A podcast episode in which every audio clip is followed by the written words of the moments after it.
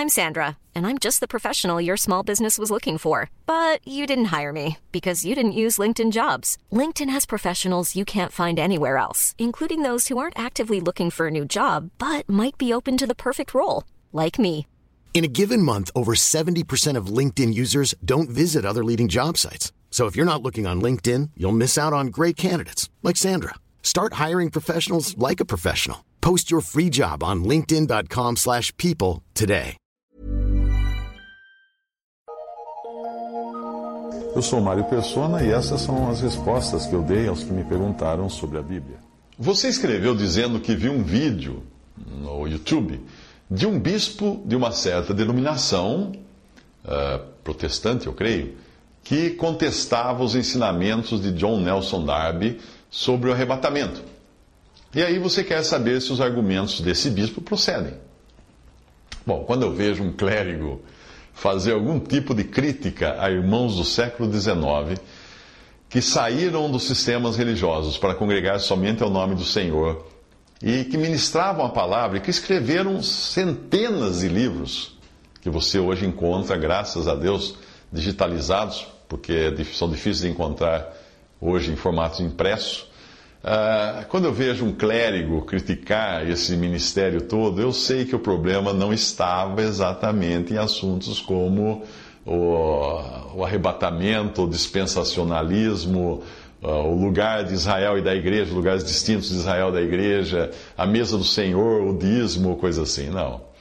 O problema tinha mais a ver com o que comprometia a carreira desses clérigos. Essas, essas, esses essas críticas, aconteceram no século XIX uh, por muitos clérigos famosos na época, elas continuam acontecendo ao longo de todo esse tempo e vão continuar acontecendo porque, na verdade, ninguém quer perder a sua posição, não é? No século XIX, John Nelson Darby e outros irmãos congregados somente ao nome do Senhor trouxeram à tona diversas verdades, entre elas as dispensações, o arrebatamento e outras.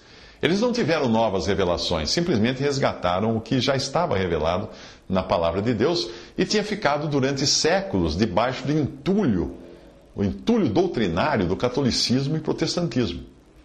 Uh, um irmão que já está com o Senhor, Heinz Brinkmann, ele partiu no início do século XXI, portanto é contemporâneo. Ele identificou pelo menos 26 pontos ou verdades que teriam sido resgatadas no século XIX. Uh, algumas delas são, então, elas, elas seriam, primeiro, a vocação celestial, a nossa entrada no Santo dos Santos, o santuário celestial, pelo sangue de Jesus. Agora, perceba, essas coisas que eu vou, essa lista que eu vou ler agora para você, são coisas que não eram conhecidas no sistema denominacional católico e protestante no século XIX, ok? A vocação celestial da igreja, todos acreditavam que a igreja ia viver na terra uh, eternamente.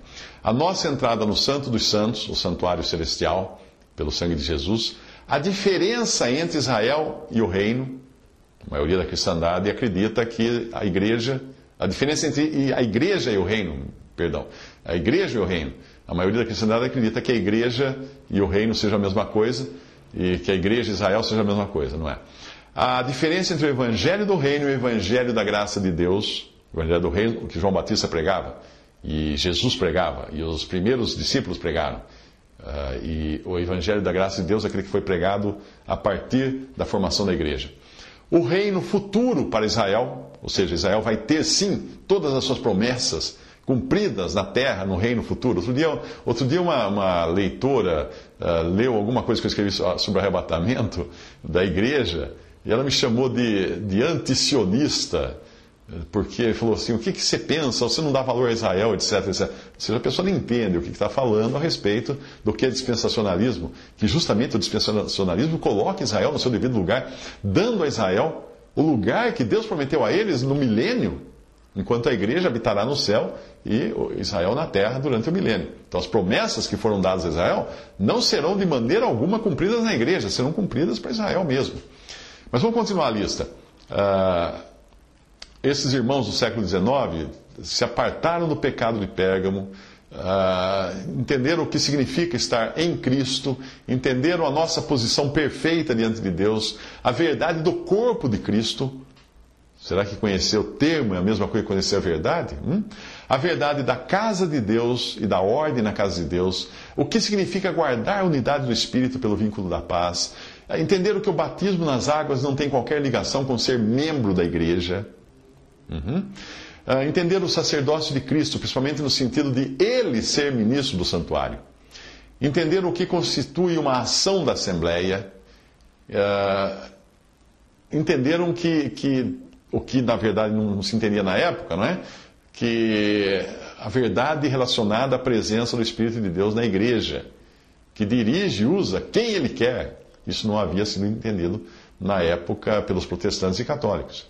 Uh, também entenderam o erro clerical, do sistema clerical. E é aí que o sapato aperta, e é aí que dói o calo, e é aí que muitos clérigos têm verdadeiro ódio por essas coisas que esses irmãos uh, ensinaram no século XIX, porque, obviamente, se não existe um sistema clerical, para onde vai a profissão dos clérigos, não é, na verdade? Para onde vai o, o, salário deles? Então, uh, aquilo que eu falei no início, se quando criticam uh, o arrebatamento, criticam algumas outras doutrinas, na verdade o, o problema está lá, lá, atrás, o problema está na, na, na, questão do, da posição clerical.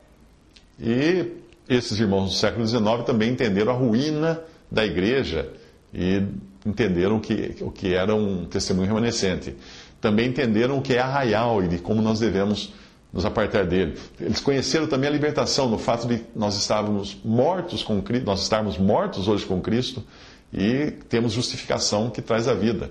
E também a diferença entre pecado singular e pecados. Você sabe responder essa? Procure pesquisar, existe uma diferença. Entenderam também que Cristo não guardou a lei para nós, como se porque ele foi obediente ele pode ser salvo só porque ele guardou a lei para nós. Não, não é isso. Eles entenderam que a lei não é a nossa regra de vida, a lei de Moisés. Uh, entenderam também o grande mistério. Entenderam que nós somos herdeiros de Deus e co-herdeiros com Cristo. A diferença entre a posição e a condição. A diferença entre o perdão eterno e governamental. E mais outras coisas. Mas o problema dos clérigos nunca foi exatamente contra o dispensacionalismo, o arrebatamento ou o Darby. O problema dos clérigos sempre esteve na afirmação que aqueles autores faziam e demonstravam pelas Escrituras da inexistência de um sistema clerical na igreja ao contrário do que existia em Israel. Hoje somos todos sacerdotes. Como ficaria muito óbvio atacar este ponto, que compromete justamente os seus cargos, posições, empregos eclesiásticos, os clérigos costumam apontar suas armas para outros pontos, como fez esse aí, esse bispo aí do vídeo que você citou, atacando um dos autores ou escrevendo sobre uh, contra a verdade do arrebatamento. É bom entender antes de mais nada, que Darby não foi o primeiro a escrever sobre arrebatamento. Você vai encontrar no link o primeiro, a, abre aspas, o primeiro a falar do arrebatamento foi John Nelson Darby. Faça uma busca na internet e eu falo sobre isso. Existem até versões de que Darby teria aprendido sobre o arrebatamento com uma jovem possessa de demônios. É, obviamente, quem fala uma bobagem desse tamanho nunca leu um livro sequer de John Nelson Darby. Nunca leu. Ele ouviu falar e aí passou para frente a notícia. Eu já comentei esse assunto num, com, com, num tema, uh, abre aspas, a ideia do arrebatamento é demoníaca em sua origem, fecha aspas. Você pode também fazer uma busca, você vai encontrar. Bom, Obviamente, esse bispo segue a linha teológica da maioria dos cristãos fundamentalistas católicos e protestantes que não diferenciam o que é Israel, o que é a igreja e as suas respectivas posições e esperanças nos planos de Deus.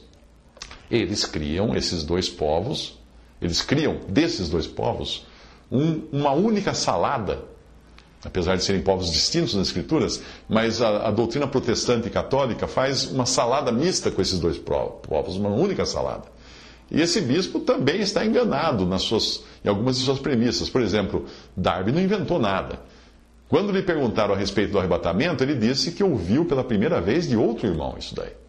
Portanto, como eu costumo dizer, lembre-se sempre do mágico, que chama sua atenção para uma mão, a fim de esconder o truque que ele está praticando com a outra, que ele está fazendo com a outra. É o que faz esse bispo. Ele critica aquilo que não é exatamente o cerne do que ele gostaria de criticar, para não chamar atenção, porque a questão toda está nessa, ele é um clérigo.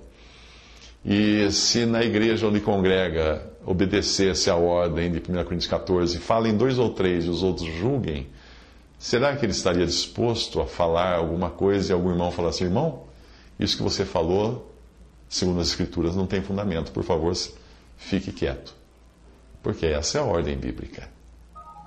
Visite respondi.com.br.